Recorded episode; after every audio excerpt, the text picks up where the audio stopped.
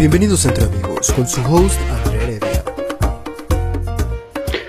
Hola, ¿cómo están? Mi nombre es Andrea Heredia. Bienvenidos al nuevo episodio de esta semana de Entre Amigos. Bienvenidos a este su podcast, eh, tanto mío como suyo y de todas las personas que están invitadas a este podcast. Hoy tenemos otra vez a esta mujerona empoderada, hermosa, preciosa, Daniela Vázquez. Bienvenida una vez más a Entre. Hello. ¿Cómo estás? ¿Qué nos cuentas? Bienvenida una vez más. ¿Qué sientes? Pues ahorita estoy, estoy calmada, estoy relajada, estoy feliz porque nos vamos a aventar una platiquita muy interesante y todo bien, gracias a Dios. ¿Tú cómo estás? Yo muy bien, este, emocionado, emocionado la verdad. Este, justo ayer me compré una nueva cámara, entonces estoy muy feliz, estoy muy emocionado porque mm, el plan a futuro es que los podcasts también sean Ah, grabados, entonces ya me compré mi cámara, este, entonces pues amigos, se va a venir ya el video de, de los podcasts, entonces pues estoy muy emocionado, muy feliz y pues agradecido de tenerte una vez más. Muchas pues gracias. El este, gusto es mío. ay, qué hermoso. Y antes de comenzar, ajá, antes de comenzar, nada más quiero decir eh, a las personas que se lo están escuchando en Apple Podcast, si nos pueden ayudar eh, dejando un pequeño review en la parte de abajo, eso ayuda muchísimo en el algoritmo del podcast, ayuda a que más personas lo escuchen. Si estás en YouTube, pues si puedes compartirlo con alguien que pienses que le puede servir este episodio. Háganlo por favor, nos ayudarían mucho a mí y a Daniela compartiendo pues el contenido que estamos haciendo. Y pues Claro ese es mi self-promoting del día. Pero bueno, Muy amiga, bien, güey. Muy bien, vas bien. sí, ya Vas sabes, bien. ya sabes. Aquí estamos. Pasos, pasos grandes y, e importantes como lo de la cámara y todo eso, güey. No, se va a poner bueno. sí, amigo, se va a poner bueno, se va a poner bueno. Y fíjate que justo hoy descubrí un podcast eh, nuevo que se llama ah, como de algo como como de locos, algo así, si quieres después te lo paso. Ajá. Sí. Y trata sobre como emprendimiento y así, y ando súper inspirado, amiga, súper inspirado. Entonces, en Ay, sí, pásamelo. Sí, yo te lo mando Me haría ahorita. muy bien. Me haría muy bien. si lo Chicos quieren, emprendedores. chicos emprendedores, si quieren se los dejo en la descripción de el podcast, eh, por si pues alguien también lo quiere escuchar, está muy bueno, pero ahorita te lo mando. Sí. Este, pues ya para entrar en tema sabroso, ¿de qué vamos a hablar hoy, Daniela? ¿De qué vamos a hablar? Relaciones tóxicas. Yeah, yeah, yeah. Así es, amigos, vamos a hablar de las famosas relaciones tóxicas. Oh, Primero, sí. antes de iniciar y pues para entrar con un pequeño contexto, eh, para ti, ¿qué es una relación tóxica? Ok. Para mí una relación tóxica es una relación que te está quitando más energía y ganas y sueños, autoestima, todo, ¿verdad? Pongámoslo en energía a la energía que te está brindando, que te está regalando. Para ti, que es una relación tóxica. Yo creo que lo puedo resumir en eso. Sí, yo también lo resumo como, pues, ya, dí- dícese de la relación con cierta persona, cosa o, sí, pues, persona o cosa eh, que te drena energéticamente y que no te suma, Claro. sino que te resta. Básicamente para Sí. mí eso es una relación tóxica.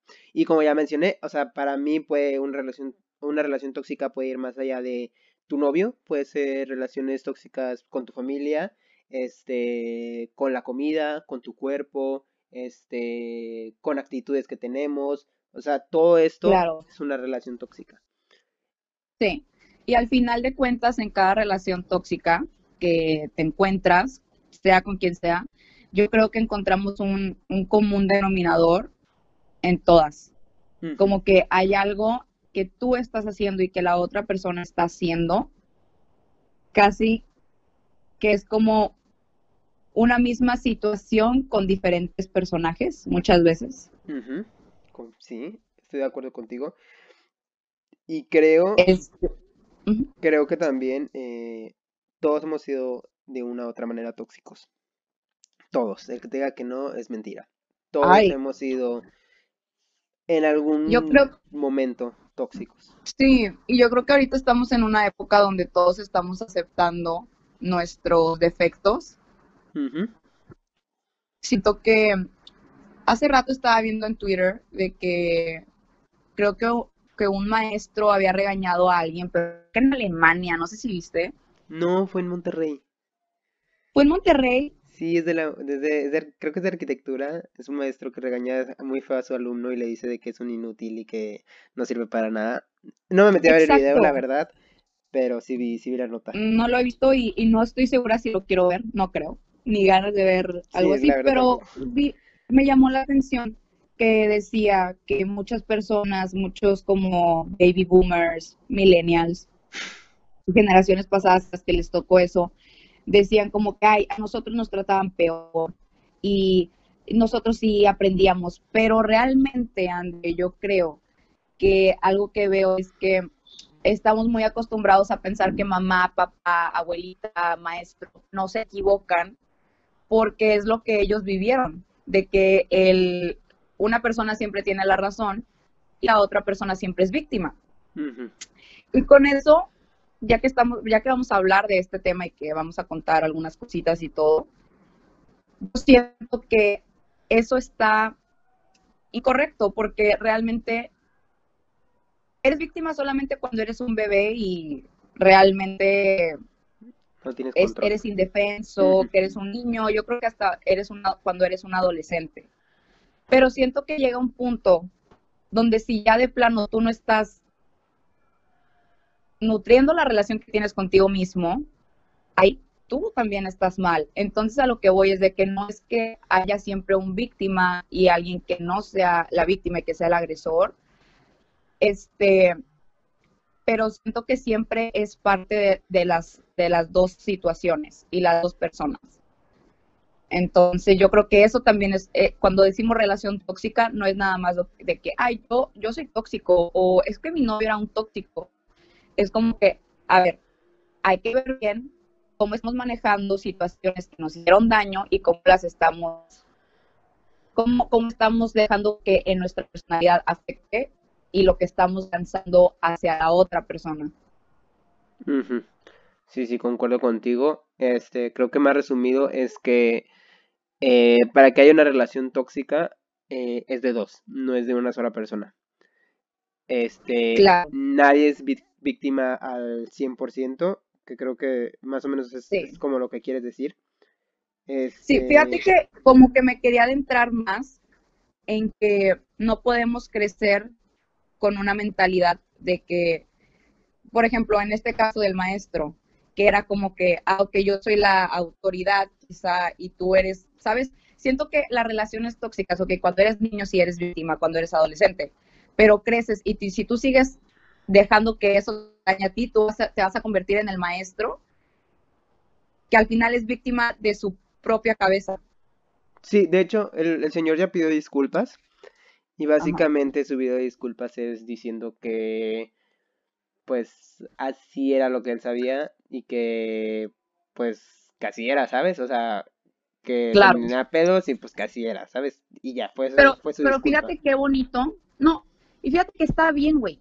Está bien que haya dicho eso porque es muy bonito que estamos en esta época donde el maestro se atreve a pedir una disculpa, o el papá, o la mamá. Y siento que somos una generación que está ayudando incluso a esas generaciones pasadas que crecieron con una mentalidad en que ellos fueron, muchas veces ellos fueron víctimas, güey, y, y porque eran niños. Ujú. Sí, sí. ¿Sí me explico más o menos? Sí, no sí, sé. sí, sí, sí, sí, te entendí. Pero bueno, entonces ya para seguir poquito eh, en esto, eh, ¿qué tipo de relaciones tóxicas eh, has tenido? Uf, Uf. ¿con cuál empiezo? Uf. Pues, quieres yo empiezo para Claro, más o menos. Yo he Sí. tenido dos grandes relaciones tóxicas en mi vida. Eh, que me han marcado y que me han hecho cambiar eh, paradigmas en mí mismo y cambiar la forma en la que convivo con las demás personas, en la que, la forma en la que convivo conmigo mismo. Y estas dos grandes relaciones que he tenido, eh, la primera es con mi imagen personal y a imagen personal me refiero a mi cuerpo. Desde muy Sí. pequeño, muy muy pequeño, yo creo que desde la secundaria, yo he sido eh, muy consciente de cómo luce mi cuerpo y noto cada defecto, entre comillas, de, de mi cuerpo. Entonces, desde muy pequeño he sido como muy, muy consciente. Este, nunca he ido así a, a ver tal cual de que con el psiquiatra o el psicólogo a decirme, oye, ¿qué me está pasando? Pero a mi punto de vista yo creo que tengo eh, body dysmorphia, que es cuando Ok, tú mismo te ves completamente diferente en el reflejo. Porque me pasa, me veo en el espejo y yo digo, esto no me gusta, esto no me gusta, esto no me gusta, esto no me gusta. Y es un constante, eh, pues, no sé cómo decirlo, pero, o sea, como una lucha constante conmigo mismo. sí, Esa es como la primera y que me ha hecho, ha sido un proceso como de, de autoconocimiento y de autodesarrollo para mejorar, pues, e- estos pedos que tengo. Y sí. la otra relación tóxica que tuve fue mi última expareja, en la cual duró aproximadamente la relación un año, dos meses, que ya la habíamos platicado. Sí, Y esta persona claro. fue, creo que la forma en la que yo em- después de eso eh, me empecé a, a llevar y a relacionar con las demás personas, o sea, sí afectó. Sí, claro. Porque hizo, hizo que André no pudiera ya confiar en las personas. Oh, claro. Creo que todos hemos, no, no quiero generalizar, pero I've been there. O sea, sí, o sea, yo sabía que existía este tipo de personas, pero realmente nunca me había cruzado con alguien que, que me afectara tanto, ¿sabes? Porque yo sé, yo sé que hay personas que te hacen que no, pues que no te quieres relacionar con otro tipo de personas. Entonces, pero esta Sí, persona, y digo, no, no era una persona mala o así, simplemente las actitudes o las cosas que hacía eh, no me parecían a mí a todo, del todo correcto y las cosas que decía. Entonces de ahí yo empecé a generar como estas barreras que al día de hoy, hoy te puedo decir que sigo trabajando en la forma en la que me relaciono con las personas después de esta relación. ok, sí, sí, sí, sí. Pues es, es parte del crecimiento. Sí, es parte del crecimiento. Y yo creo que de las cosas que más me marcaron y que yo me empecé a dar cuenta que, que la relación no, no iba del todo bien, fue una vez que eh, yo como persona pues medio que intenta estar deconstruida y que le gusta como pues platicar y sacar como los issues, eh, yo pues le pregunté como, a ver, vamos a platicar y quiero que me digas lo que no te gusta de mí y yo te voy a decir como lo que no me gusta de ti. Entonces, eh, yo le di como cosas muy, no generales, pero como cosas, cosas como, Quizá, ok, no quiero decir banales, pero cosas que puedes mejorar ajá, cosas que tienen, ajá, que, ajá, básicamente como en un FODA, amigos, si saben lo que es el FODA, o sea, eran cosas que podía mejorar, sus debilidades, vaya. Entonces, Críticas constructivas. ajá, entonces ya yo le dije así como varias cosas, como tres, y lo primero que me dijo fue de que, pues a mí no me gusta que creas que tienes la mo- moral superior a los demás. Y yo me quedé, mira, me quedé así, mira, voltea, frío, sí, sí. frío. O sea, Quedé, ajá, quedé, quedé. así. O sea, me quedé muy, muy sorprendido porque fue algo como, güey, primero, primero que nada, que es una mora- moral superior, ¿sabes? O sea, ¿cómo de- definirías moral superior? Porque la moral es muy Sí, subjetiva, no es la mi misma moral, no es la, la tuya. Entonces fue de que, claro. um, ok. Y pues X, ¿no? Y entre otras cosas que empezaron a suceder, al final de relación se volvió pues muy... Una relación muy triste, al menos yo creo que de mi parte, no sé de, de la otra parte, pero yo sí al final ya me sentía completamente vacío. Fue una relación que me drenó hasta el último, último gramo de mi energía. Sí, Entonces, creo que esas serían como las dos relaciones tóxicas que, que, que te vengo manejando, amiga. que me vienes manejando. Sí, pues a ver, te contesto la pregunta. Yo creo que la relación más tóxica que he tenido ha sido la relación que he tenido conmigo misma. Quisiera, yo creo que lo puedo resumir ahí, porque desde muy chica, yo adolescente, tuve como mi primer novio. Y claro que era como yo muy inocente, literal, muy inocente, o sea, Este, y siento que eso fue como la enseñanza que más grande me ha dado la vida después de eso. O sea, sí, ahí sí fue de que cuando tú ves que hay una, una Daniela antes y una Daniela después. Y también tuve que trabajar mucho con la confianza en las personas. Y a mí me pasaba que yo también dejé de confiar demasiado después de eso porque sí me hizo cosas muy, muy feas. Y yo la verdad es que no entendía por qué. Y yo me sentía como víctima. Y, pero desde muy chica, güey, yo, yo me, me daba la, la culpa y la carga a mí. Era como que yo tengo que estar bien por mí, porque yo sé, como que había un, como que ese rayito de luz dentro de ti, que, que yo creo que en todas las personas existe, que es cuando, porque yo estaba en un, yo tenía 13 años, güey, o sea, estaba en una edad donde realmente cualquier persona te puede manipular, cualquier persona puede manipular tu cabeza, tu mente, y no le, no le he hecho la culpa a la otra persona. Tampoco es así. Es la situación que me, que me tenía que hacer crecer, porque la otra persona también era inmadura, quizá no, no medía consecuencias, no sabía qué tanto podía afectar a otro. Pero ahí empecé a tener como que más conciencia. Y ese rayito de luz que estaba dentro de mí me decía, tú eres grande, eres poderosa, tú lo puedes lograr, este, y así, ¿verdad? Pero después me di cuenta que después de esa relación, yo muchísimo tiempo no confiaba en la gente, o sea, me hablaba alguien y yo decía como que no, es que esta persona solamente quiere esto de mí. Esta persona solamente quiere y siempre era lo mismo, o sea, no me dejaba yo conocer a otras personas porque seguía con esa cicatriz, o seguía, no, no cicatriz, seguía con esa herida que todavía no cicatrizaba. Y fui creciendo y fui este, experimentando ya otra nueva relación, como que yo decía, ok, ya, o sea, esta relación que pasó no puede estar afectando mis demás relaciones.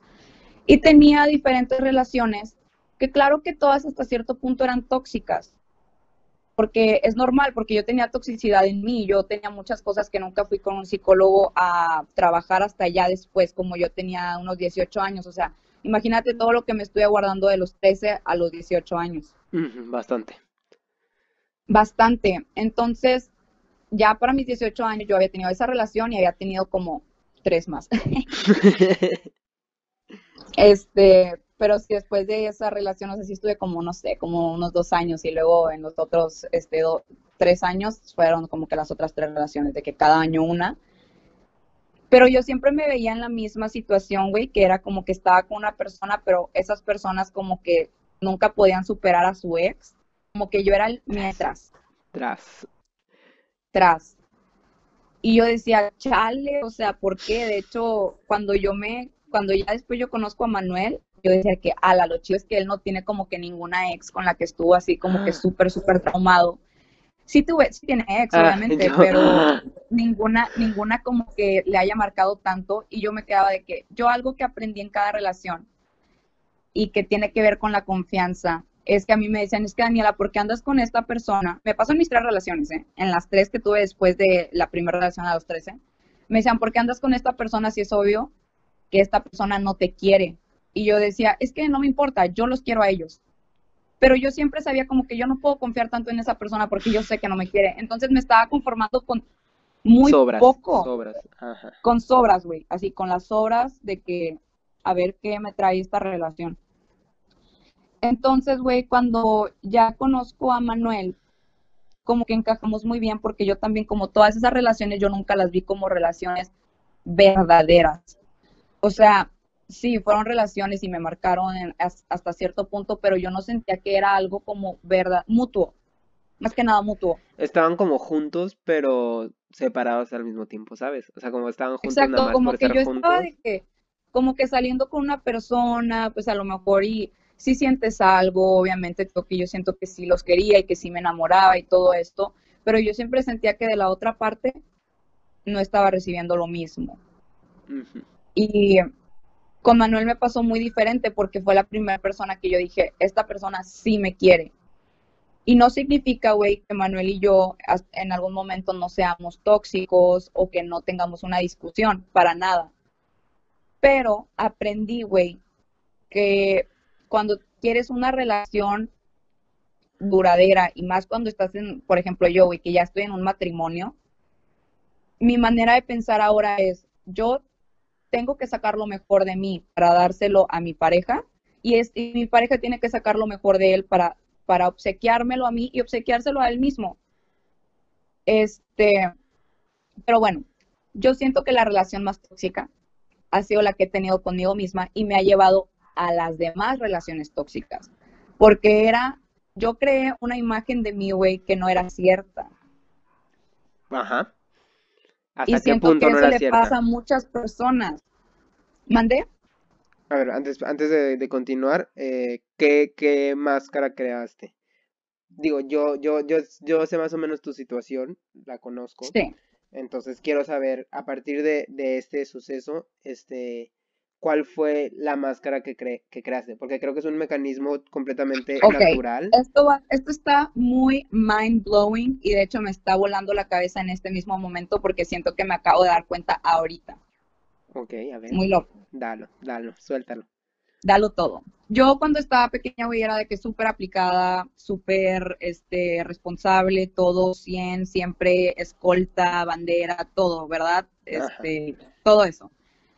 Y después de que pasa esto, esto me pasó en primero de secundaria. Después que pasa esto, yo me creé mi propia máscara de todo me vale, soy una niña problema, soy rebelde, este, yo hago lo que yo quiero.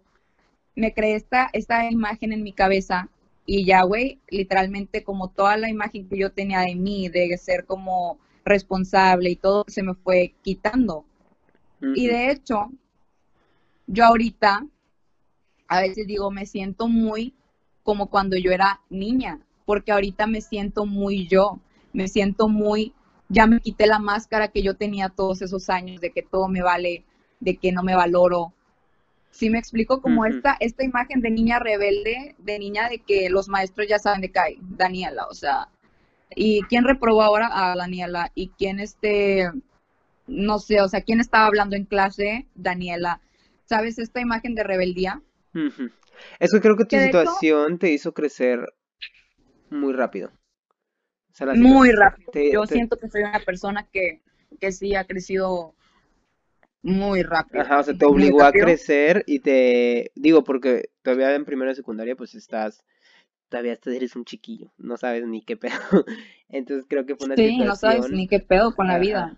que te obligó a crecer y a madurar en aspectos que tal vez no era momento de, de madurar. Entonces Sí. entiendo por qué generaste esta, esta máscara, como lo mencionamos, que fue la que a mí mi me, que fue la máscara que a mí me tocó conocer. Este, Claro. yo conocí a, a- a esta Daniela Vázquez, este, nos conocimos en primero de prepa, eh, conocí a una Daniela Vázquez que mm, le valía madre lo que le dijeran, eh, nos saltábamos clases, este, pisteábamos bastante, eh, o sea, sí, sí fue un, y hasta yo, yo mismo, eh, creo que en la prepa también me generé como una mascarilla medio Pero fíjate, güey, que también las personas que yo, la prepa fue algo que me ayudó, o sea, si, si no hubiera yo estado en esa prepa, que de hecho yo ni Sí. quería estar, pero el destino me puso ahí, güey, la vida, Dios, todo me puso ahí. Yo conocí a gente tan buena y tan bonita y la imagen que te pone el TEC, o sea, la el, o sea, esa prepa, güey, y supongo que hay muchas prepas así también, que te, te tratan de, de decir que tú eres un emprendedor, un ganador, que tú puedes. La neta, todo ese sistema también me ayudó demasiado. Pero también, güey, esa Daniela que tú conocías era la Daniela que actuaba así para demostrarle al mundo de que no me importa lo que piensen de mí, no me importa lo que digan de mí, porque después de esa relación, por todo lo que me hizo, yo sufrí de que, no quiero decir sufrí, pero pues sí, güey, a los 13, pues sí, güey, lo es así, No, sí muchísimo bullying, muchísimo sí, ciberbullying y todo esto. Pero, güey, ahorita me considero una persona mucho más fuerte y, y bueno, güey, esa fue como que la relación tóxica que más me marcó, pero yo, yo quisiera, yo quiero, yo he pensado todo este tiempo que la relación tóxica no era con esa persona, era conmigo. Y estoy, claro que, o sea, es contigo y es con las demás personas, obvio. Pero siento que yo empezaría por decir que mi relación tóxica más fuerte y que más me ha dañado ha sido la que tienes contigo mismo, porque cuando tienes una buena relación contigo, güey, ¿quién puede contra ti? Nadie. Pero es muchísimo trabajo. Creo que la relación esa desarrolló que, que tuvieras una relación negativa contigo misma. Este, y creo que nos pasa mucha, a muchas personas. Este, hay situaciones que te hacen cambiar eh, tu relación propia. Y llámese eh, amigos, digamos, a mí me ha pasado que hay relaciones que, o sea, que tengo una relación de amistad con alguien y por alguna razón como que, eh, no sé, se separan los caminos, ¿no? Por algo que tal vez yo no controlé. Ah, que me lo estoy hablando desde mi desde mi, lo que me ha pasado a mí. O sea, yo tenía una amistad. Experiencia. Ajá de tener una amistad y de repente la otra persona decide que ya no quiere tener una amistad conmigo y eso desarrolló que yo, André, desarrollara muchísima inseguridad y que yo me pusiera como loco por de, porque normalmente no estoy acostumbrado a casi perder amistades, la mera verdad. Creo que es algo que, que estoy orgulloso de decir, casi nunca pierdo amistades, me pasa muy poco. Entonces como que no supe manejar la situación, entonces me empecé a generar estas ideas de que yo estaba mal y así, entonces empecé a desarrollar una relación negativa conmigo mismo. Entonces, como que hay situaciones que te pueden detonar a llevar una relación negativa contigo mismo. Entonces, como que tienes que ser como muy inteligente y, y, y, e identificar correctamente como las situaciones que te detonan algo negativo. Sí. Y fíjate que sí, estoy totalmente de acuerdo con lo que dices. Y también siento, güey, que todo empieza desde, claro que desde tu familia, desde ti. Siento que la adolescencia y la juventud es una, una etapa donde es todo, no, no tienes la claridad de ver las cosas de la manera en las que son. De que la neta, yo sé que hay muchísima maldad, güey, pero hay, hay muchísimas cosas súper bonitas en la vida. O sea, la gente pesimista es de que, güey, hay, hay cosas súper bonitas de que estás vivo y y puedes hacer, güey, literal vives, no sé, güey, yo creo en la reencarnación, no creo que vivas nada más una vez, pero que esta es la vida que tenemos cierta. Güey, literal, tú puedes hacer y deshacer, o sea, haz, haz lo que te haga feliz, güey, de que te hace feliz, güey, hacer, no sé, cantar, bailar, dar clases, este, estudiar, lo que sea, güey, hazlo y que te valga todo porque, este, es nada más esta vida, pero también yo siento, güey, con lo que tú dices, que si tu relación contigo mismo está fracturada, si alguien viene y te quiere dejar de hablar o alguien viene y te hace sentir que es lo peor, tú te lo vas a creer. Porque realmente, y es por eso, es muy bonito, güey, es bonito y está bien, que todas las personas trabajemos con nosotros, porque neta, si tu papá tiene una buena relación contigo, con él mismo, va a tener una buena relación contigo, con tu mamá, si es que tienes una familia, pues, como todos dicen, normal, entre comillas.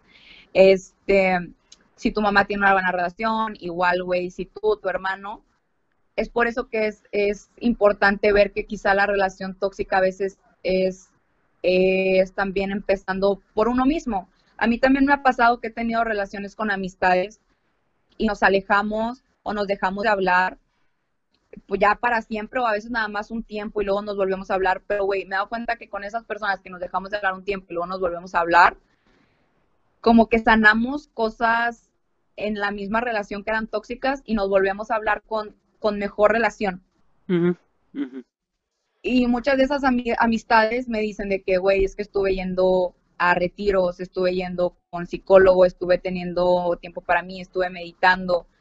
Entonces, siento que cuando alguien, güey, te tira basura, es porque realmente dentro, y suena cliché o lo que sea, güey, pero pues tiene basura. O sea, es, es algo que, güey, es, es obvio, es como muy lógico. Sí, sí, sí, sí, tiene lógica. Este, mencionabas que tú habías tenido una relación, pues, tóxica eh, con la comida, que creo que es algo muy importante y que es mucho de nuestras generaciones ahorita. Sí tener problemas alimenticios. Eh, ¿Quieres platicarnos sobre eso o, no quieres sí, platicarlo? Sí, sí, sí. De hecho, esto, por si no lo escucharon antes de que a lo mejor dicen, ¿dónde dijo de la comida? Pero lo dijimos en el podcast que habíamos hecho anteriormente, ¿te acuerdas? Ah, ¿no lo dijiste ahorita? Sí. No, pero Ah. tú lo sabes. Y es Ah, importante bueno, decirlo déjame, también. déjame, déjame, déjame explicarlos. Ah, este podcast, amigos, ya lo hemos intentado grabar hace una semana.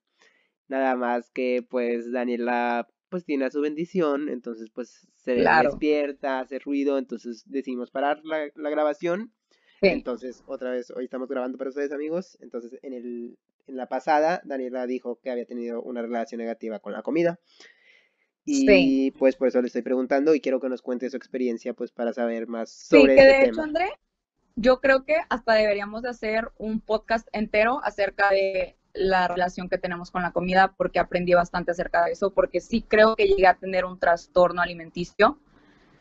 Bueno, Va, jalo, siento que yo tuve como que también mucho body shaming. Este, todo el ciberbullying que se me hacía y todo, este, y yo creé una idea de mí, güey, siento que también es parte de, de mi personalidad. Siempre me ha importado cómo me veo y yo decía, ok, para de que callarle la, la boca a la gente, yo no, me, yo no decía que voy a ser la mejor en la escuela o sí, no, yo decía de que yo quiero ser la más bonita, la más hermosa, tener el mejor cuerpo, que obviamente no se ha logrado, amigos, pero, pero he avanzado bastante en ese tema y ahorita estoy súper feliz con mi cuerpo, güey. O sea, la neta estoy de que feliz que, que llegué a este punto donde me puedo vestir y me siento que me veo bonita, güey. Antes no existía eso. Pero es parte de la relación que tienes contigo mismo. Entonces, güey, mientras estás en la adolescencia y todo eso, yo empecé a tener una relación con la comida, güey, muy fea. De que para mí, güey, o sea, yo comía, güey, y podía comer con mi mamá, pero si alguien me, me invitaba a comer a una amiga, güey, yo iba y comía con mi amiga y me acababa todo y me acababa el postre y tenía así muchos atracones, güey. Y yo no sé, güey, es muy raro porque en, es- en esa época, güey, como que yo tenía también mucha hambre, o sea, tenía hambre todo el tiempo. Creo que también puede ser ansiedad, güey. Sí, y ahorita en este punto de mi vida es como que no estoy pensando en la comida, estoy pensando en que tengo cosas que hacer, pero tiene que ver mucho, güey, como yo me puse, te digo, esta, esta imagen de rebeldía y, y mi mamá me decía, güey, que es que te estás fijando en cosas tan banales y yo de que, yo no entendía por qué me decía eso, de que, güey, ¿qué significa banal? Y ¿Qué es ahorita que ya lo entiendo, es que sí, güey, me estaba fijando en cosas súper superficiales. De que quiero ser bonita, quiero tener de que un novio que esté guapo, quiero de que salir a las fiestas, quiero tener amigos, quiero que la gente vea que no me importa lo que digan de mí y que, ¿sabes? Me creé esta idea y siento que ahí nació mi relación con la comida que era súper negativa y con mi cuerpo. Siento que iba junto, iba de la mano. Y una vez una amiga, güey, en la, en la, en la universidad, ya que pasé a la universidad, porque eso me duró muchísimos años, una amiga una vez me dijo, porque ella como que me hablaba mucho, güey, en la universidad, como que, no sé, tenía muy pocas amigas, pero ella me hablaba mucho y una vez me dijo, oye, Dani, tú tienes como que problemas de que alimenticios, ¿verdad? Y yo de que, ¿qué, güey? De que ¿De nunca nadie se había atrevido a hablas? decirme eso. Ni nadie, como que no sé si nadie lo había notado, pero ella total había pasado por algo súper denso, de que ella había estado en una, una clínica de bulímicas y anoréxicas y así, y me dijo, es que como tú hablas y todo lo que tú dices, todo lo que tú platicas, era como me veía yo. Y yo, Tras, tras. Tras, güey, fue un tras y un sopetón. Pero no creas que fue como que me dijo eso y, ay, todo cambió, le toca a ella y así de que ya ser feliz. No, güey, fue como que fue también un parteaguas de que yo dije, güey, qué pedo conmigo, yo tengo un problema y le agradezco que me haya dicho eso y yo valoro bastante cuando la gente me cuenta como que des- desde su experiencia, no por el chisme, güey, pero por, por el saber que no estoy pasando por esto sola. Y tuve que ir con psicólogo, todo, pero claro que me volví a dar cuenta, güey, que era como esta, esta, ene- este enemigo que yo había creado contra mí misma, que viene desde los 13, desde que yo era chiquita, más chiquita de los 13, pero bueno, estamos hablando de esa relación tóxica. Desde ahí yo me fui creando este enemigo, que ese enemigo vivía dentro de mí, de que yo pensaba, la gente habla de mí, güey, Nadie habla de ti. nadie habla de ti. A la gente Es que, no güey, le importa cuando- lo que haces. Cuando uno está joven, güey, cuando uno es, eh, uno es Piensas que todo gira a tu adolescente, alrededor. ajá, tú eres el centro de la atención, de que me puse esto y todos van a decir, "¡Ah! se puso la nueva camisa, trae nuevos tenis, güey, a nadie le importa un bledo lo que traigas puesto, lo que digas, lo que No, hagas. güey. Y lo peor es de que uno, uno piensa, no piensa que, ay, trae esta nueva camisa. No, uno va a pensar que dicen, trae esta nueva camisa y se le ve horrenda. O sea, como que siempre nos vamos como, o bueno, al menos cuando tienes como relaciones tóxicas y así, como que te vas de que al final, güey, es muy cierto que dicen que tú eres o tu mejor amigo o tu peor enemigo. Y yo creo que siempre somos los dos, pero pues hay que alimentar al mejor amigo, el que es bueno contigo y todo. Y de hecho Manuel también me, güey, yo siento que Manuel me ayudó chorros. Y yo siempre decía de que no, es que yo quiero estar bien yo para luego poder estar bien con alguien más, que creo que eso es muy cierto, todos tenemos que trabajar en- con nosotros. Pero una vez mi hermano, yo le dije eso a mi hermano porque me dices que Dani, ¿por qué no tienes novio? Porque después estuve como dos años otra vez de que no quería nada con nadie. Y me dijo de que a veces cuando estás en una relación puedes crecer más que lo que puedes crecer tú sola. Y yo de que, ¿what? Me voló la cabeza que mi hermano, Sí. que es menor que yo, me dijera eso. Y, sien- y yo no creía en eso hasta que tuve mi relación con Manuel, que yo siento que ya estaba yo en otro momento de mi vida y él también estaba en otro momento de su vida porque los dos fuimos bien desmadrosos. Y este, él me hizo, él siempre me hacía sentir muy bonita. Pero ¿por qué, güey? Porque él se él siempre porque él se siente bien consigo mismo, güey. O sea, a Manuel es una persona que yo le digo, oye, ¿tú te sientes guapo? Sí. Y por eso él hace sentir a las otras personas que son bonitas. Y eso Sí, la confianza, la confianza es importantísima. Sí, y no quiero decir que él me dio confianza, porque siento que en parte yo también me di confianza para entrar a una nueva relación, todo. Yo ya llevaba un camino recorrido. Y te digo, es ese rayito de luz que siempre tienes que, tú sabes, güey, de que voy a estar bien, todo lo que yo quiero se va a cumplir. O sea, como que siempre es alimentar ese rayito de luz que todos tenemos, más que la oscuridad que también todos tenemos. Somos un yin y un yang.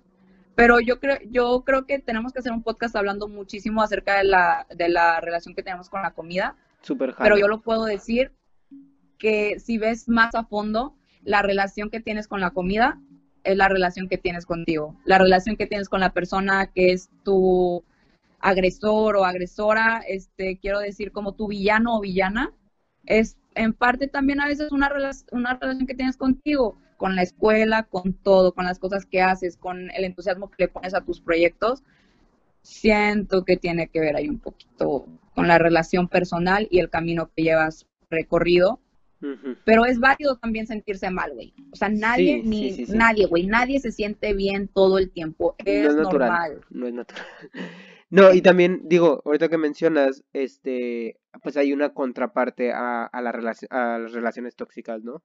Que vienen siendo pues las relaciones positivas, que creo que también es importante mencionarlo porque no todo pues es negativo, sino hay, hay relaciones positivas. Yo he tenido Claro. mi primer pareja, eh, fue una relación muy muy bonita y la cual me hizo crecer en cuanto a forma de pensamiento, en autoestima, me ayudó muchísimo. Entonces creo que también hay que hablar como de, de esta parte positiva alguna vez. Si quieres lo dejamos para otro otro podcast, eh, la podemos hablar si quieres. Este Claro.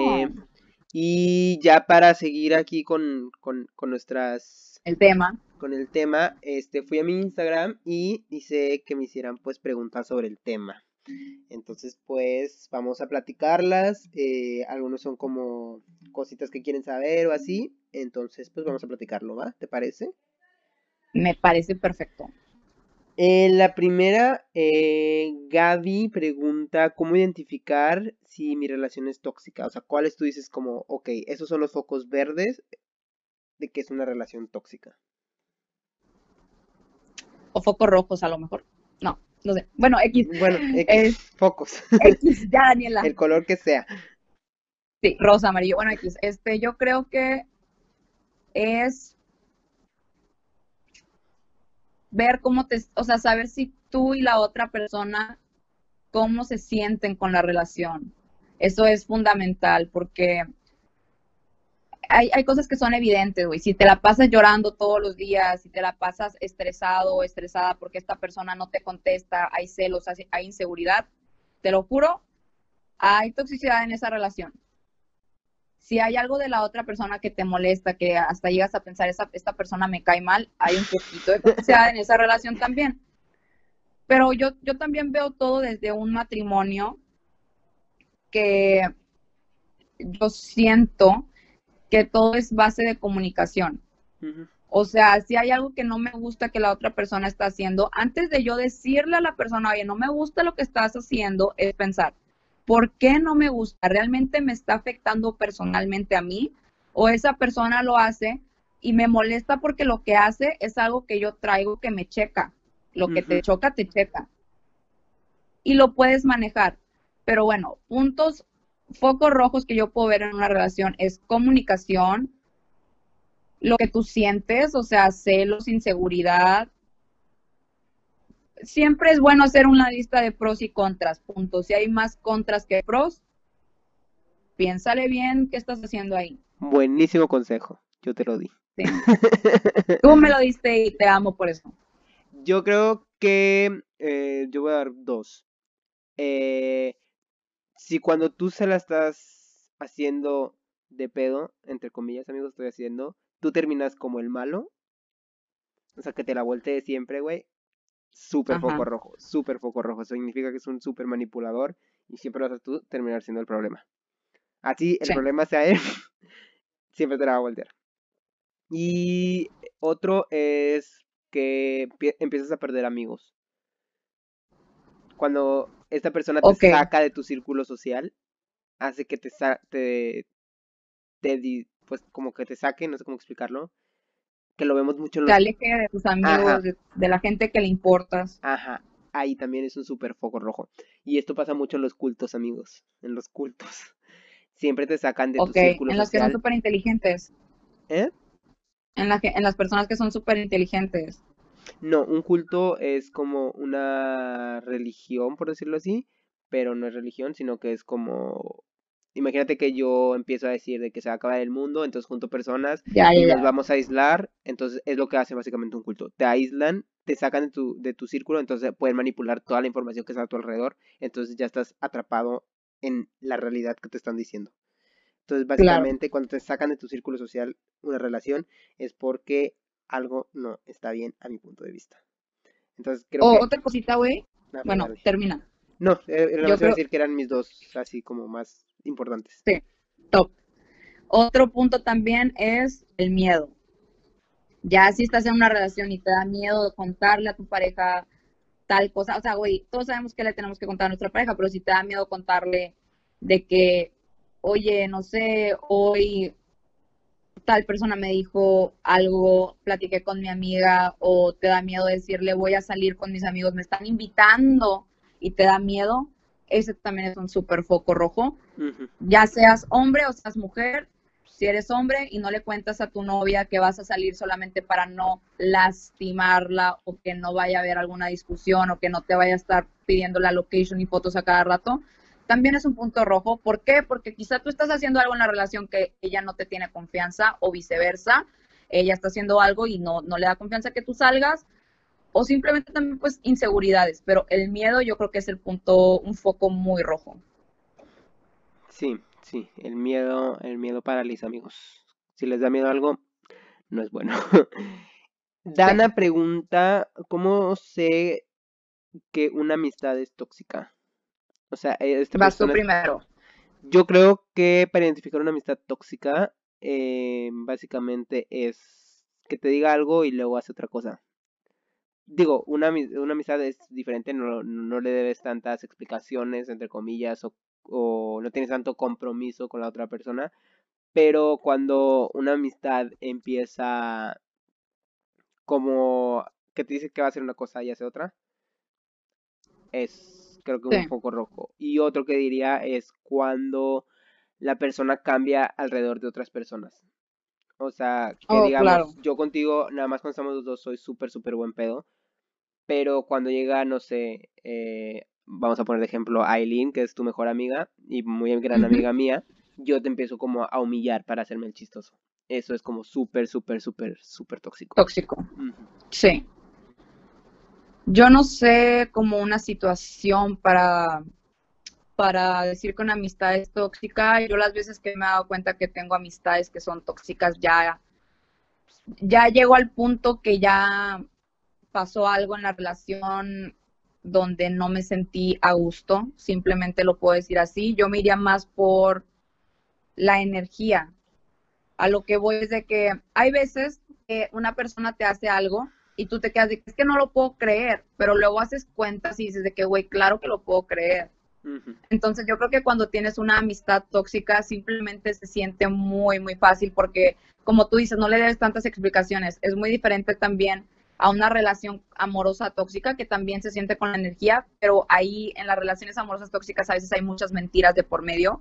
Con una amistad no es como que te está diciendo todo el tiempo de que, ay, te amo, y a, a veces sí pasa de que, ay, te amo, amiga, o esto o así, pero siento que es mucho la energía. Tú sientes cuando una amistad no es tóxica y los, los puntos que tú dijiste, Andrés, son fundamentales. Yo creo que si mezclas estos dos, la energía, cómo te sientes tú cuando estás con esa persona, te sientes a gusto, eres tú o eres una persona súper diferente y wannabe parte del ciclo, del círculo social. Eso también es tóxico, quizá más para ti que para las otras personas. Pero sí, si mezclas esto, esto que te estoy diciendo yo y lo que te está diciendo André, puedes saber si tu amistad es tóxica. Y claro, siempre las amistades que no son tóxicas fluyen y sabes cuando alguien es tu amigo de verdad. Este, déjame agregar algo. Este, y esto en general, amigos, cuando termina una relación, sea dícese de amistad o relación amorosa, sexoafectiva, como lo quieran ver, siempre dense tiempo, dense tiempo, güey, de sanar, eh, de tomar tu duelo, de sanar tu herida, porque amigos, nunca sale bien cuando no sanas. cuando no sanas las cosas no salen. Entonces sí dense su tiempo de sanar correctamente y así. Pero bueno, la siguiente, eh, la pregunta Fernando Sauceda 98 y pregunta celos y cómo manejarlos, que creo que es un tema también muy amplio, muy amplio. Ok, celos. Mira, yo te voy a decir primero para mí lo que es los celos, así rapidísimo. Para mí los celos es falta de confianza. Así tal cual. Es falta de confianza. Inseguridad. Entonces, para mí los celos es eso y manejarlos, hablarlo. Si no hay comunicación, como te digo, es falta de confianza, entonces si no lo estás hablando y si no le preguntas directo de que, ok, eh, estoy sintiendo esto, esto y esto por esto y esto y esto, nunca vas, nunca se te van a quitar los celos, jamás. Sí, algo que yo quiero decir es, a lo mejor hay personas que se van a sentir identificadas con esto, es, a mí me pasaba mucho que yo siempre, y hasta la fecha, yo no soy una persona celosa, pero en relaciones pasadas yo me convertía en una persona súper celosa y siempre era porque la confianza se veía dañada en la relación. Entonces, aquí va. Si estás en una relación y la persona, pues tú sabes que te puso el cuerno y que no, no hay perdiste la confianza y te vuelves súper celoso o celosa, pues realmente lo que tienen que manejar es muchísimo como el por qué pasó lo que pasó. O sea, a lo que voy es, ¿hay una, ¿hay una razón por la que estás siendo celoso o nada más te metiste a una relación y la persona no te está haciendo nada ni tú a ella, pero eres celoso? Porque entonces ahí estamos hablando que hay inseguridad en ti mismo y yo creo que más que trabajar los celos, trabaja mejor en ti pero si en una relación pasó algo que dijiste, ah, después de esto me volví súper celoso, habla la relación y tienes que, siempre yo doy este consejo. ¿Puedes arreglar eso que pasó? Una infidelidad, lo que haya sucedido, ¿lo puedes arreglar o no puedes? Si no puedes, salte de ahí y trabaja en ti. Si sí puedes, ya, supéralo y no te conviertas en una persona súper celosa nada más porque una persona te falló una vez. Porque hay muchas razones por las que una persona te puede fallar. Y yo creo que cuando una persona falla, muchísimas veces tiene que ver de los dos lados. Pero, pues, esa es mi respuesta. Siempre trabajar con tus inseguridades, contigo mismo. Y si tú ves que la otra persona de por sí te hizo algo y luego te está escondiendo cosas otra vez y te, te estás ahí de celoso o celosa, sale y ni te avisa porque dicen, no, no, no, me va, me va a estar aquí de que diciendo, me está me está probando. Pues claro que una persona te va a probar si le acabas de hacer algo.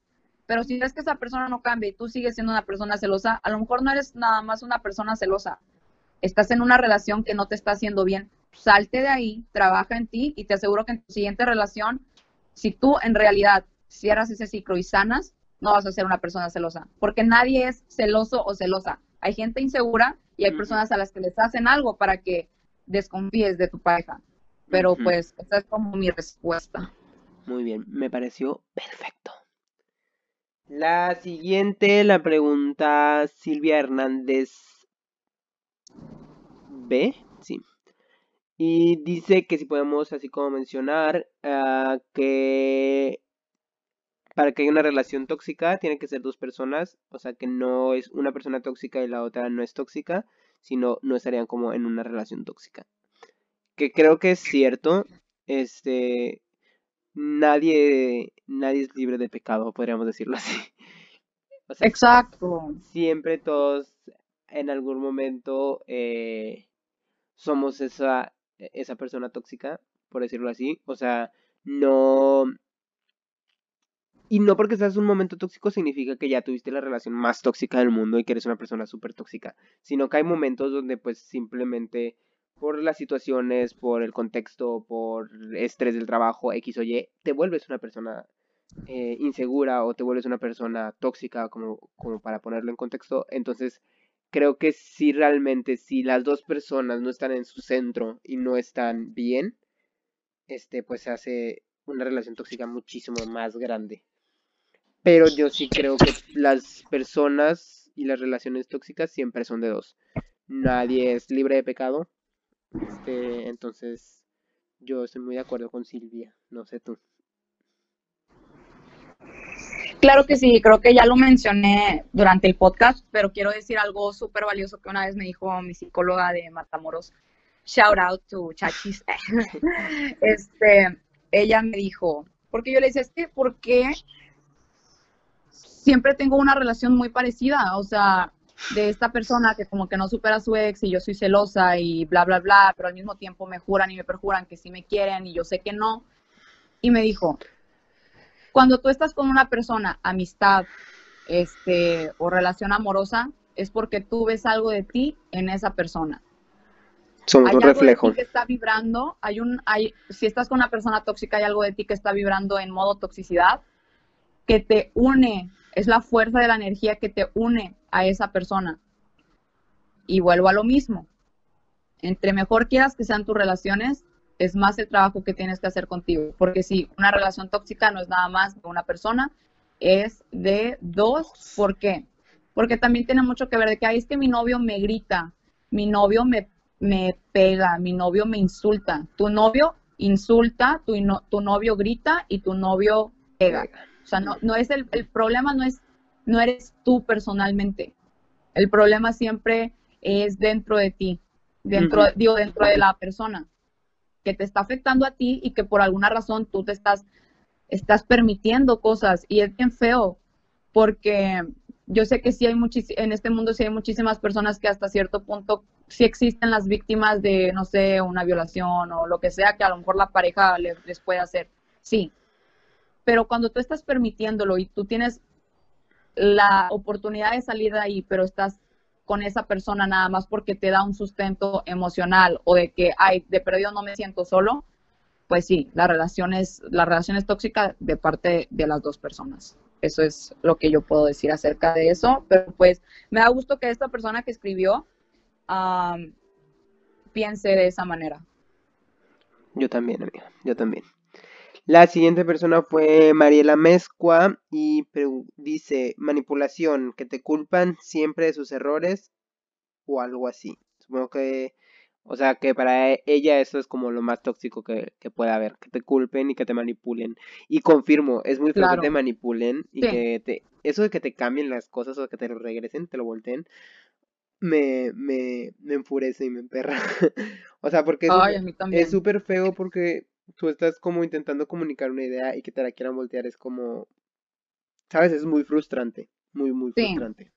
Y sé que pasa mucho con las personas que son manipuladoras, pero también pasa mucho con las personas que no son manipuladoras y como quiera te lo quieren voltear porque en el momento estaba escuchando un podcast que tiene que ver con eso. Es como este niño que siempre regañan y el niño siempre dice que no, mamá, yo no fui, te lo juro, yo no fui. Y de que así ya no le pegaban o ya no lo regañaban.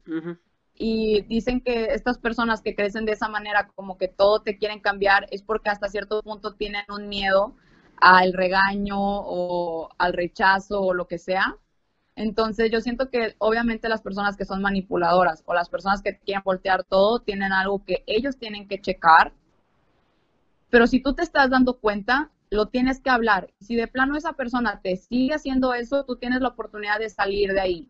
Quiero que todos sepamos que no somos el centro de rehabilitación de nadie. sí, la comunicación es muy importante. Tú le tienes que decir a la otra persona. Para empezar, primero tienes que checar, ok, me, está jodiendo que me esté diciendo estas cosas y ya me di cuenta que siempre me la voltea.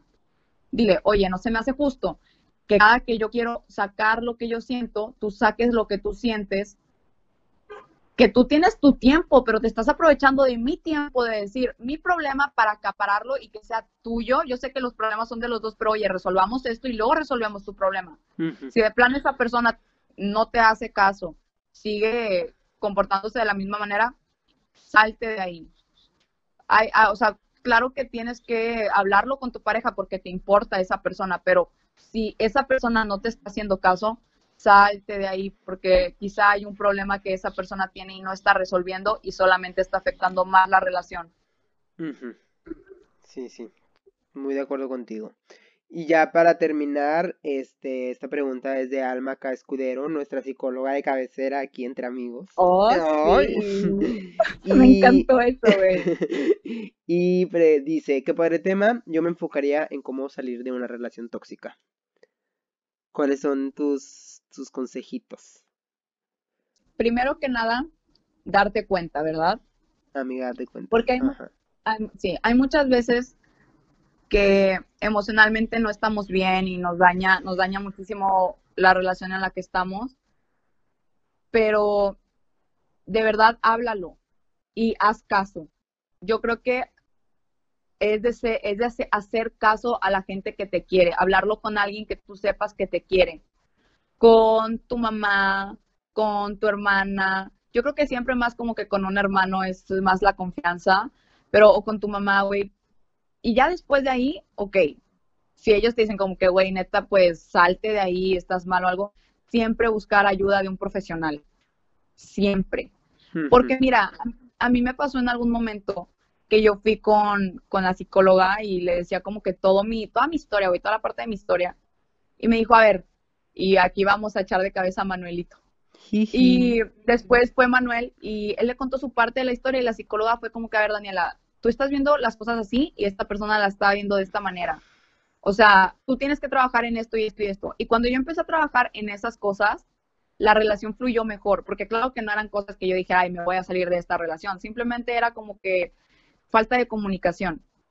Entonces, ve con una psicóloga y, que te diga como que, oye, este, ya de plano estás en una relación súper, súper tóxica y, mejor salte y haz caso. O sea, y que siempre sepan y que, y que le hagan caso a ese rayito de luz que todos tenemos dentro, que es las cosas van a estar bien. O sea, si estás con una persona que no te trata bien, va a haber miles de personas afuera que neta te van a tratar bien si tú te apoyas a ti mismo y te tratas bien. Entonces, para salir de una relación tóxica, necesitas ser fuerte, escuchar realmente lo que realmente te está afectando y lo que realmente tú quieres, porque todas las personas que están en una relación tóxica, en el, en el, dentro de su ser, quieren salir de ahí, sal. Pero siempre te digo, siempre, siempre la lo primero que tienes que hacer es tratar de mejorar la relación, siempre. Si ya ves que de plano están yéndose peor o se están yendo mejor, ahí tú ves. Pero si todo se está yendo peor, salte de ahí, avanza, trabaja en ti, la persona va a hacer lo mismo. Y si, si es que pues, la persona también está interesada en salir y mejorar, sal de ahí. Y neta, te va a llegar una mejor persona si tú estás bien, te van a llegar mejores oportunidades, te va a llegar mejor trabajo, mejores, todo, cuando tú estás bien, te llegan las mejores cosas. Sí, sí, sí. Yo, eh, pues así como tú dices, la primera es como darte cuenta y de que estás en algo, en algo negativo, ¿no? Y así como mis consejitos rápidos, eh, que fue el mismo que te di hace varios años, el, haz una lista, güey. Las listas son mágicas. Las listas es lo mejor que puedes hacer. haz una lista de pros y cons, eh, cosas buenas y cosas malas. Y si tu lista de cosas negativas supera a lo positivo, Sí, salte de ahí. Claro. Dos. Fundamental. Ajá. Todos, Dos. todos tenemos nuestras listas o todos deberíamos de Ajá, tenerlas. deberíamos de tener Yo las tengo. Ajá. Número dos, eh, aprender, bueno, no aprender, saber eh, que la persona más importante eres tú. Si quieres salir de una relación tóxica, lo primero que tienes que saber es que lo- la que importa, el que importa eres tú y que te tienes que amar primero a ti mismo para estar con alguien realmente. Entonces, como tener suficiente autoestima, y lo estoy haciendo entre comillas, eh, para quererte lo suficiente y no depender de alguien más, que tu felicidad no dependa de alguien más. Entonces creo que esos serían como mis dos consejitos. Las listas, amigos, las listas, yo soy súper fan de las listas, hago listas para todo, de que para tomar decisiones yo siempre me aviento una listita. Entonces hagan listas de pros, pros y cons y ya tomen una decisión en base a eso. Y pues sí, creo que ese sería pues mis consejos y pues esas fueron todas las preguntas, Daniela. No sé si quieras agregar ya algo más para terminar, eh, algún algo que se te ocurra y así. Pues estaba pensando algo cuando estabas diciendo que la persona más importante eres tú y muchas personas malinterpretan eso como que eres egoísta, pero déjame te digo que entre más te ayudas a ti, más ayudas al otro. Punto. El- es que el no el quererte a ti no significa que vas a, a tratar más, mal a las demás personas, Exacto, exactamente. sino que pues tienes que ver por ti, porque si na- si tú no ves por ti, Sí. ¿quién va a ver por ti? ¿Sabes? Pero ¿estás de acuerdo de que cuando ves por ti de la, de la manera más bonita, ves por los demás también de la man- manera más Exacto. bonita? Exacto. Sí. Y yo ya nada más para terminar, eh, voy a profundizar po- un poquito más en lo que había dicho de, de sanen sus heridas. Después de una relación, sea, sea negativa o positiva, sanen sus heridas, tomen su tiempo, tomen su duelo y así como nada más agregando un poquito más, el tomar distancia de una persona para desin- desintoxicarte es súper importante. Yo sé que muchas personas dicen de que es que no, no puedes tener una amistad con tu, con tus ex. A mí se me hace algo falso y algo malo. Digo, si no terminó así como la relación muy mal, ¿verdad? Pues obviamente si terminó así como muy negativa, pues obviamente sí va a estar complicado que haya una relación de amistad. Pero yo sí creo que sí puede haber una relación bonita de amistad con tus exparejas.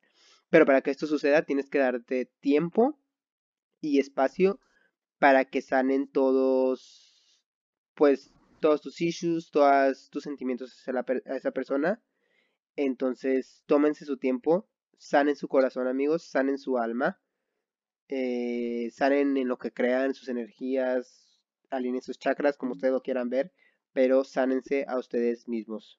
Este es súper importante sanarse. Y digo, si tal vez sí se pueda brincar de una relación a otra, no digo que tal vez no, pero siempre va a ser, yo creo que más bonito cuando te tomas tu tiempo, respiras, te desintoxicas y sigues adelante. Ese sería como mi consejo muy personal. Si quieren, tómenlo. Si no lo quieren tomar, pues no lo tomen. Pero eso es algo que yo diría. y Que me parece importante. Fíjate que yo soy de las que piensa, güey, que no, que yo no soy amiga de mis ex. Pero yo, eso es muy personal, como lo tuyo es muy personal, pero yo siempre pienso, güey, que, no sé, siento que los ciclos que cierro, no me gusta volverlos a abrir, no sé, quizá a lo mejor, no sé, güey, simplemente mi mamá, no sé, güey, esto es como que algo muy de mi mamá, de que siempre me decía como que tienes que aprender a cerrar ciclos, Daniela, y mi mamá es mucho de que es muy así, güey. Entonces yo creo que de ahí lo tengo, pero lo tengo bien puesto en mi cabeza como que, no sé, cerrar ciclos, de que yo no me imagino ahorita, güey, este, siendo amiga como que de un ex, o de que Manuel siendo amiga de un, de un de amigo de una ex.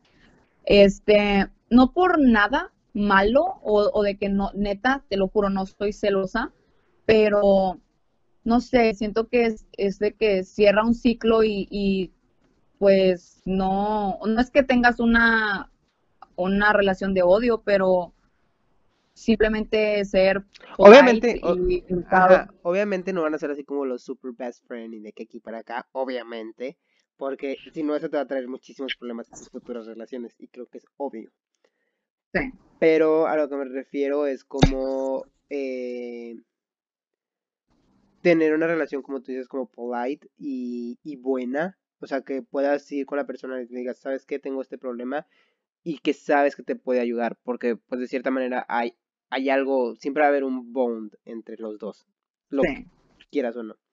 Entonces, a mí, o sea, a lo que yo me refiero con el cerrar ciclos, sí creo que se tiene que cerrar el ciclo bien. O sea, que cierres, obviamente ya no va a ser así como la super amistad o así, pero que haya una relación positiva. O sea, que no te Sí, o genere sea- molestia que la otra persona esté en el mismo cuarto que tú, porque hay mucha gente que le pasa. Oh, sí, realmente yo, yo he vuelto a ver a mis ex ahorita de que pues en alguna reunión y así, te lo juro que no me mueven nada en, en lo peo- en lo mínimo, pero siento que la parte de cerrar ciclos es como ver no lo bueno ni lo malo que te dejó la persona, sino el aprendizaje. Y cuando Ajá. te quedas con el aprendizaje que te da cada persona, no los puedes odiar, porque te das cuenta que gracias a ellos, hasta cierto punto, estás Eres donde estás eres. ahorita, Ajá. estás tomando las decisiones que estás tomando ahorita, te hacen madurar. Y cuando ves el aprendizaje, yo creo que eso es fundamental también para salir de una relación tóxica. Cuando ya sales, esto es como que cuando ya sales y no sabes ni qué hacer porque estás nada más con tu duelo. O sea, cuando estás como que, ¿sabes? En esa parte que el heartbroken y así, este, es el aprendizaje, buscar el aprendizaje que te dejó esa relación. Cada relación te deja algo bien bonito. Ajá. Más son cosas, son más las cosas buenas que las malas, y yo lo puedo decir, güey, hasta a pesar de que, como les conté, que tuve este, experiencias muy negativas, yo a todo he aprendido a verle lo bueno y neta, a veces, a veces, güey, sí me pongo de que modito tóxica y digo de que, que, que, que no se me puede olvidar todo lo que yo he pasado y todo lo que yo, más que lo que he pasado, lo que he aprendido. O sea, no, para arriba. Y me voy para arriba y busco ayuda y todo. Entonces, espero que este podcast les haya servido mucho. Un consejito más, ya para como que ya callarme, es que yo sé que hay mucha gente que a lo mejor no tiene el dinero o la confianza de pedirle dinero a sus papás para ir a un psicólogo y buscar ayuda profesional, pero se los juro, este, hay podcasts muy buenos que neta me han ayudado y que a veces yo termino de escuchar un podcast y me quedo de que, wow, fue una terapia. Hay un podcast que se llama Se Regalan Dudas y la neta yo soy bien señora y yo escucho el podcast de Marta de baile, pero neta escucho las de Baile Talks, de que hablan con puros psicólogos y así. Y la neta, hay veces que termino de escucharlos. Claro que este podcast que tiene André es muy valioso, neta. Aviéntense los episodios pasados, están muy chidos. El que tenemos con la psicóloga, el que tenemos con la ansiedad y depresión, porque los podcasts sí ayudan.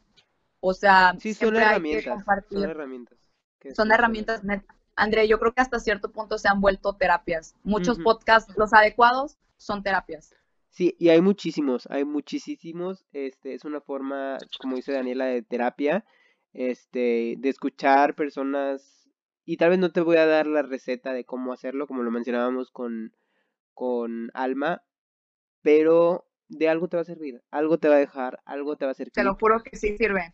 Ajá, Casi todos los que yo escucho no, no me dan una receta de que así lo tienes que sanar, parte uno y parte Ajá. dos.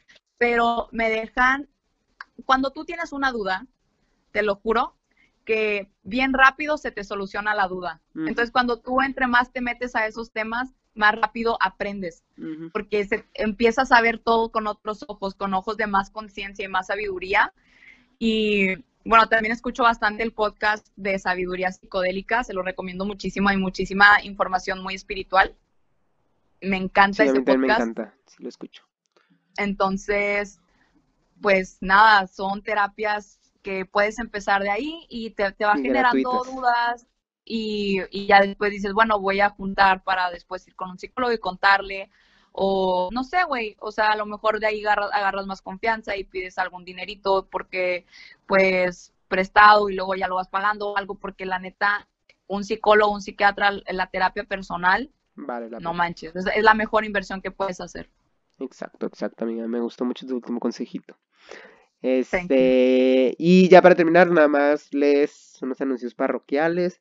Entonces, este, básicamente, amigos, eh, si llegaron a este momento del podcast, les quiero agradecer mucho por estar aquí, por escucharnos esta hora, 10 minutos que llevamos platicando. Muchísimas Oh gracias. Daniela, por estar otra vez aquí. Y si estás escuchando esto, no te olvides de seguir el podcast aquí en Spotify. Si estás en Spotify, dale follow, dale seguir. Si estás en YouTube, eh, suscríbete al canal. Y si puedes compartirlo, compártelo para que más personas escuchen nuestras conversaciones y puedas ayudar a alguien que tal vez lo necesite. Y si estás en Apple Podcast, eh, sigue el podcast y si nos puedes dejar un pequeño review en la parte de abajo, estaría súper, súper perfecto. Esto nos ayudaría muchísimo con el, el algoritmo. Y ya para terminar, Daniela, ¿cómo estás en redes sociales por si alguien quiere ir a seguirte? Dan en Instagram con V, o sea, B chica. Ok, Dan Bame en Instagram y en Twitter estás como da guion Dan, bajo. guion bajo, guion bajo, guion bajo, Bame. Ya me cambié. Ah, Pero la neta, no sé si me quieran seguir en Twitter o no. Bueno, ahí igual son bienvenidos. Y también. Daniela acaba de estrenar canal de YouTube, entonces está como Daniela Oh, sí. Vázquez. Sí. Dan Bame también me pueden Ah, buscar. Dan. Bame. Está en YouTube, está haciendo contenido sobre maquillaje y lifestyle. So, si la quieren seguir, Mom Life así. Mom De hecho, en mi Instagram está el link de YouTube y a lo mejor así se les hace más fácil encontrarme. Ajá, así es. Está muy chido su canal. Yo ya estoy suscrito. Y yo estoy en Instagram como André Heredia. Estoy en Twitter como André-Heredia. En YouTube como André Heredia. Y. ¿Qué me falta? TikTok como André Heredia 4. No sé si me quieren seguir a TikTok. Sí. Pero muchísimas gracias, Daniela, por otra vez por estar aquí, por platicar esta hora, 10 minutos conmigo. Te lo agradezco muchísimo. Y sabes que es un placer, un gozo platicar contigo. Y Para cuando mí. quieras, estás invitada, invitada eh, a este Para mí es el podcast. placer de estar aquí, güey. No, sabes que este podcast es tuyo cuando tú quieras. Esta plataforma te lo presto. Y si nos quieren dar temas, pueden ir al Instagram de Daniela y mandar un mensajito, decirle, oye, quiero que hables de esto. O me quieren mandar un mensaje a mí. También mis DMs están abiertos. Y creo que es todo, amiga. Muchas gracias otra vez. Y A ti. recuerden que todo se queda entre amigos.